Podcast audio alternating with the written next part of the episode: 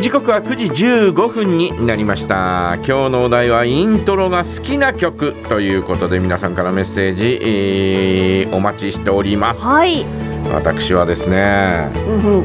うん、まあ迷いましたはい、ねええー沢田研二のお、 「危険な二人」という曲があって はい、これがねギターのソロがかっこいいんですよ、うんうんうん、えーまあ中学1年生の時にね、はい、えーこの曲がちょっとこう流行って、うん私えー沢田研二のことが好きになったというね、うんえーそういうの経緯経緯もあって、はいこの曲かなとかと思ってたんですが、んああそういえばと思った曲があってですね、はい、松任谷由実今はね、うん松任谷由実と言いますが、はい、荒井由実時代の最後のシングルはい、 「陰りゆく部屋」という曲があるんですおよ。おおお、これがねうん、幻想的なと言いますか、あえー荘厳な感じであ、へえ、始まるというね、えーうんパイプオルガンの音色でねあ、そうなんですね、うん、始まって、えーやがてコーラスが、はいえーゴスペルのようなコーラスがおお、あゴスペルというよりもうーんと教会のまあパイプオルガン自体が教会をイメージするんですが、はい、えー教会のお聖歌隊のような、えーコーラスがわーっと入ってはい、そんなところから、えーユーミンの歌が始まるというねはものすごくあ、はい、なんだこれとうんうんうんうん、思うようなあー曲だったわけなんですが、はい、いやー76年だから高校生になってからだよね私のね、うん、はい、えー聞いた時ラジオから流れてきた時は何が始まるのかとうんうんいうん、うようなですね、えー感じだったんですけどね、はい、まあまあまあまあまあ、えーまああのーどちらかというとユーミンというのは中学の時からね、うん、えー我々、えー中学の頃にデビューしていますが、はいえー非常にですね、えー女性、えーね、えー女子にはものすごく「いいよいいよ」とかってお、もうなんかそうやって、えー勧められれば勧められるほど、うん、えー私はもっと泥臭い、えー曲を聴いていたんで、うんうんえーどちらかというとおーね、えーこのおー海援隊とかう、ん、はい、まあ、武田鉄矢がいたね、うんうんえーいたというか今も海援隊ってありますけど、えー海援隊とかですね、えー泉谷茂とかですね、はいはいえーそういったもうなんかこうお泥臭いような、えーそういった曲ばかりを聴いていたんで、はい、ちょっとこう洗練されたそういった曲はですねちおお、ょっともういやめてくれよみたいな。 やめてくれよそういう気持ちだったんですね。そうそうそう、うそういう気持ちだったんですが、ん、はい、えー高校入ってこの曲はですねちょっとですね、あなんかこういやいやいや待って待って待ってちょっとみんな落ち着こうみたいな、うん、 落ち着こうよ別にみんななんかわーってなってるわけじゃないですけど、うんうん落ち着こう、うんこれフォークソングだよみたいなね、おーえーまああーユーミンあたりはこの頃からもうちょっとちもうちょい後かな、うんニューミュージックって呼ばれるようになっていくんだけど、はい、えーもうその先駆けの時代でね、えあー、ーでも我々の時はまだその頃はフうんォークソングっていう認識だから、はい、待って待って待って待ってこれフォークソングだからってフォークソングってギター一本で歌うようなね、うんそんなイメージじゃん俺たちみたいな、はでもこれ違うんだよと、それ がそれがいきなりこれフォ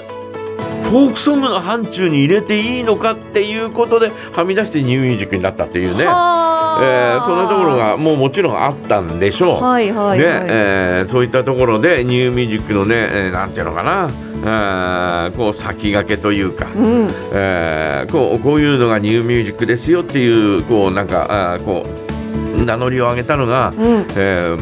荒井由実はーやがて松任谷由実になるんですが、はいえーだったんじゃないかなというふうに思うんですね今考えると。はい、で、えーこのパイプオルガンを弾いてるのは、う教会に備え付けの、えーパイプオルガンなんですが。うんえーパイプオルガンを弾いてるのが後の旦那さんになる松任谷正隆さんなんですね。はーえーそういった経緯もあってそうかまあまあまあこの頃はもうすでに、えーお付き合いしていたんでしょう。えええええで、えーそして、えーやがて、えーもう結婚して、えー違う教会で、え、はい、えー結婚式を挙げて、はい、 えーパイプオルガンが鳴る中二人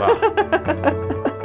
式を挙げるうというね、いそんな状況になっていくわけなんですよ。うんうんうんねえーそんなあーね、えー感じの曲そう壮大な曲だからはあじゃあもう最初イントロ聞いた時からジャマさんはひっくり返ったひっくり返るよね。おーなんいやあのーなんだろうななんか合唱曲でも始まるような、えーあっーていう、うん、オペラのようなはいはいはいあなんかわかりましたオペラの出だしのようなうんうんうんみたいなねそんなようないやその頃オペラなんて全く見たこともないし、うんうんえーほらたまにこうチャンネルをね、はいえーその頃はチャンネルを回すと言いますが、えーえーチャンネルをカチャカチャ回してる時に、えー12チャンネル、ん教育テレビをこうにのチャンネルをこうかかった時に、はいうわーみたいなおうおうおそうんな、えーオペラをたまにやってるという、はいはいはそいんなのちょっと。うわなんだこれみたい な、えー感じで、えー回し直しチちゃったャンネルを回すというね、うんえーそんなことをしていた、えーそんなあー時代なんで、はいいやー何が何が何が彼女をそうさせたみたいなね、何が始まるんだろうみたいな、えーまあ、そういうことを考えるとですね編曲をされた松尾山正隆っていう人はですね、はいえーすごい人だったんだろうなと、うんえーその当時からちょっとこうぶっ飛んでた、はいえーこう発想がちょっとちょっと2段ぐらい上うんに行くようなそんなような感じだったんだろうし、えーまえー松任谷っていうかあ荒井由実という人をですね、はいえーこう見見出してというかあーこうプロデュースをして、うで、えーそこまでちょっとこう格上げさせたのは松任谷正隆えーなんだろうなあという、えーでいま、未だにはいユーミンというブランドがあってねうんその頃からユーミンって呼ばれてましたから、はいえーユーミンというブランドの曲はですね、んえーそこからブレずに、うんうんうんずーっとユーミンブランドというアルバムがあるがごとく、はいえーユーミンという名前での、えー曲がずーっと今までう、んうんまだまだ現役でそうですよね活躍しているというのは、ねはい本当にすごいなと。うん貫いてますよねなんか特にこううんあのじ時勢にうんまあ、もちろんそのちょっとずつ変化はしてるとは思うんですけど、うん曲調とか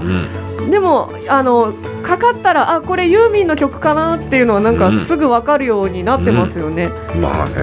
んえー80年代90年代ね、えーこれは76年の曲ですが、はいえーやがて80年代で花開いて90年代になってみたいな、うんえー80年代の後半から90年代なんていうのはもうユーミンがコンサートをやったらそれだけで話題になるようなね、はい、えーコンサートの会場にえープールがあるみたいな、うん、なんだそれみ たいなプール、プールはいプールの真ん中に、はい、えーこうステージがあって。あでその周りに、えーそのプールの中では、はい、えー身体、えー身体操じゃないえっ、とシンクロナイズドスイミングの人たちが、はい、こう、えー水の中から出てきたりとかってするという、えー一曲のためにだよえー、っていうような、うんそんなコンサートをやったりなんかしてましたからね。はあ、帯広で初めて帯広で、あのユーミンが来あ私が見に行った、はいえーコンサートは84年5年ぐらいの、うんえーコンサートだったけど、えー帯広市民会館の、はいえーステージがバーッと幕が上がったら、うえーステージが2段になってて、んはい、えーそのステージに2段目のステージに上がるのにうんエスカレーターがついてるってえいうえエスカレーターが3基ついてるんだー、は真ん中、えー左右。あ、はあ、はあ、はで、えーユーミンが、えーこのステージちょっと狭いんで、んえー残念ながら本当はエスカレーター4機ついてるんだけあ、どは残念ながらここでは3機しかつけられませんでしたみたいなあ、ははあみたいななんだそれみたいなあ、本当なら四期、もう本当のエスカレーターだからねはい、はい、乗ったらスーッと上がそうっていそくうですよね。えーみたいなはそんなようなコンサートをね、えー多々やっておりました、へえーーそんなユーミンの曲ですよ私が、はいあー思うね、えーイントロ、えーそれでは壮大なそのね、えーイントロの曲「えー荒井由実陰りゆく部屋」